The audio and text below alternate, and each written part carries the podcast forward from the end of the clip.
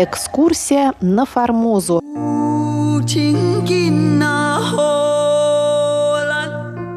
В эфире рубрика «Экскурсия на Формозу». У микрофона Мария Ли. Дорогие друзья, сегодня мы с вами закончим знакомство с первой главой книги Валентина Лю «Этнополитическая история Тайваня в мировой историографии» с 17 по 21 века.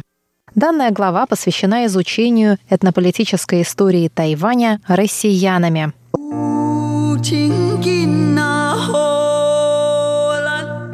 В прошлый раз мы начали разговор о том, как возрождение российско-тайваньских научных связей после 1991 года открыло новую эру для тайваневедов России. После перерыва в 60 с лишним лет они вновь обрели возможность работать на Тайване, используя весь круг источников и литературы. Это заметно повысило число и качество третьей группы универсальных публикаций по этнологии острова, хотя общая изученность данной темы в России все еще невысока.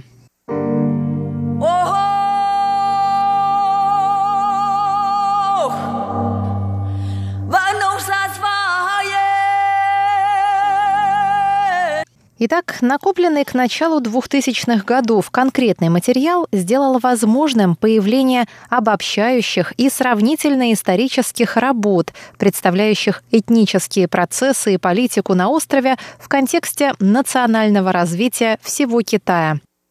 В частности, обобщая работы Тодор, Иванова, Головачева, Малявина, Писарева и других авторов, Кузнецов рассматривает историю Тайваня с конца XIX до начала XX веков в этнополитическом контексте или в свете этнонациональной политики и нациестроительства в Китае. Калашников первым в отечественной литературе предпринял попытку сравнительного анализа японского управления Тайванем и Кореей, поместив его в широкий контекст колониальной политики других держав. Анализ сути и эволюции колониальной политики, в том числе этнической политики Японии на Тайване, рассматриваемый в историческом и сравнительном пространственно-временном ключе, нашел продолжение в 2014-2017 годах в серии статей Перминовой – Личный вклад гражданского губернатора Гото Симпея, заложившего в 1898-1906 годах ключевые основы японской этнической политики на острове, исследован в работе Молодякова о Гото Симпея и колониальной политике Японии на Тайване. Признаком выхода на новый уровень исследований стали историографические работы, обобщающие достижения отечественной и мировой науки. Этнологические публикации россиян, тайваньских и японских ученых в XIX-XXI веках рассмотрены в ряде историографических статей российских авторов. Широкий обзор историографии КНР выполнен в 2008 году Юрием Азаренко – Несмотря на немного зауженное название, статья «Этнолингвистические процессы на Тайване в освещении историографии КНР» раскрывает общие тенденции изучения учеными КНР этнических процессов и языков народов Тайваня в прошлом и настоящем.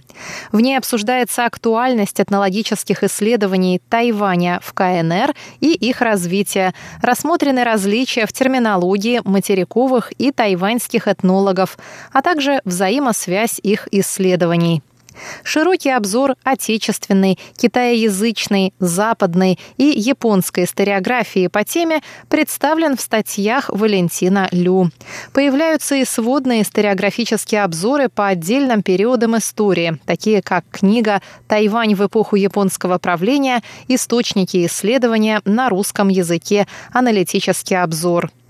Данная книга и изданный в 2016 году сборник статей «Тайвань под японским управлением. Новые материалы исследования» служат результатом еще одного качественно нового явления, реализуемого с 2013 года проекта международного сотрудничества, объединившего китаеведов и японистов Института востоковедения Российской академии наук, а также их японских коллег из Токийского университета Такусюку. В рамках этого же проекта, помимо вышеназванных работ, опубликована и серия статей российских авторов на японском языке.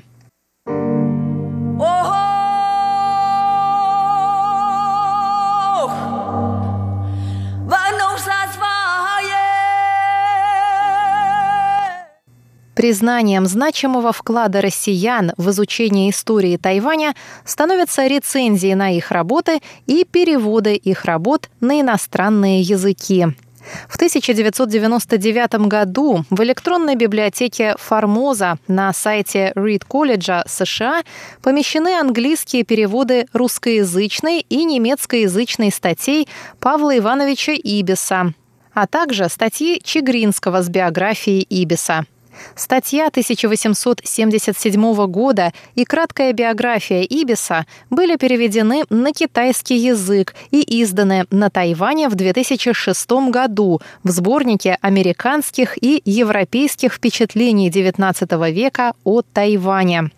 Эти же английские переводы легли в основу перевода доктора Гун Фэйтао, снабдившего китайский текст фотографиями, иллюстрациями XIX века и комментариями. Идентификация топонимов, этнонимов, имен и персоналей, реконструкция маршрута Ибиса и так далее.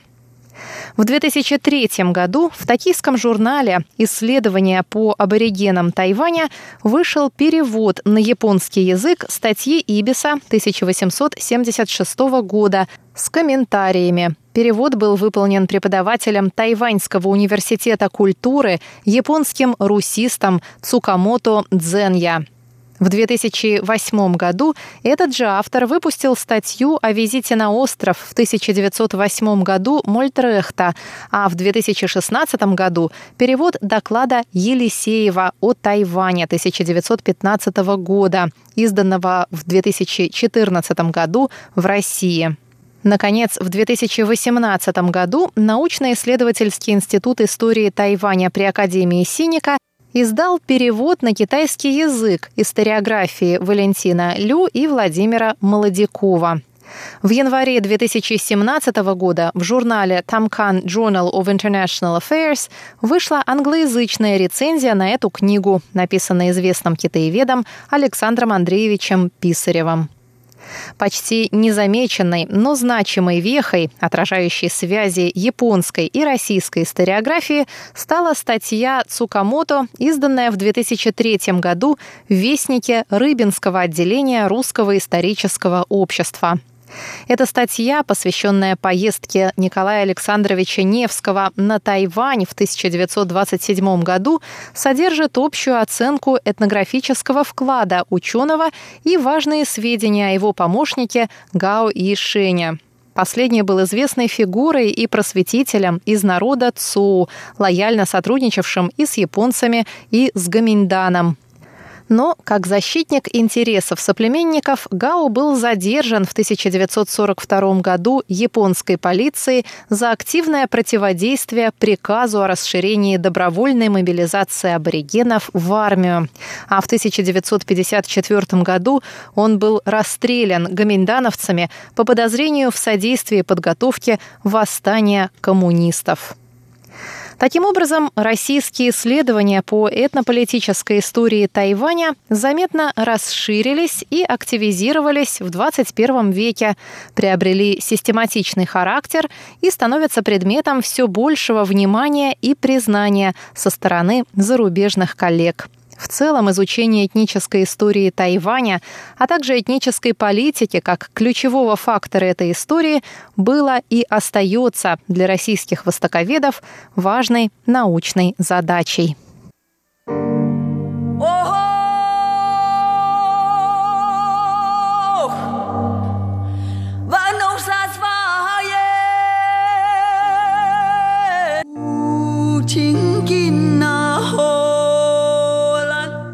Дорогие друзья, вы прослушали передачу «Экскурсия на Формозу», которую для вас подготовила и провела Мария Ли. Я прощаюсь с вами. До новых встреч на волнах